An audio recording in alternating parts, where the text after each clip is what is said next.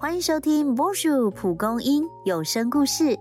有句话说：“人生如戏，若人生是一部电影，一出舞台剧，你想当主角还是配角呢？”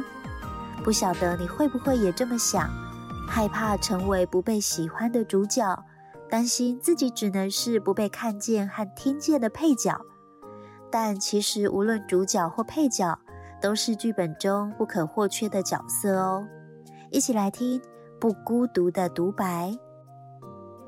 已关门的剧场里，一道身影偷偷打开一盏聚光灯，再悄悄地走上舞台。站到舞台中间的是一位穿着朴素的长者，他的声音清晰地传到漆黑的观众席。我想讲讲自己的故事。年轻时，她梦想过爱情，丈夫却意外早逝。她扛起养家的责任，在加工厂劳苦一生。孩子都很成才，却一个个都飞往国外。尽管不虞匮乏，孤身一人又忙惯的她，仍当起清洁工。她从没想过成为众人的焦点。但在剧场打扫的日子里，他不禁羡慕起舞台上的演员。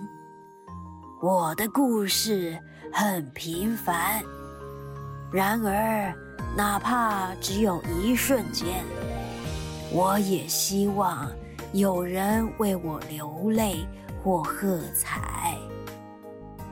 话一说完，理应空无一人的剧场却响起掌声。原来剧团的工作人员忘了带东西而折返，恰巧目睹他登上舞台，便静静的看他想做什么。他的独白一结束，工作人员们纷纷上台，轮流给他一个拥抱。奶奶，你就是人生的最佳女主角。你觉得自己比较常扮演？独白剧的主角，还是参演他人电影的配角呢？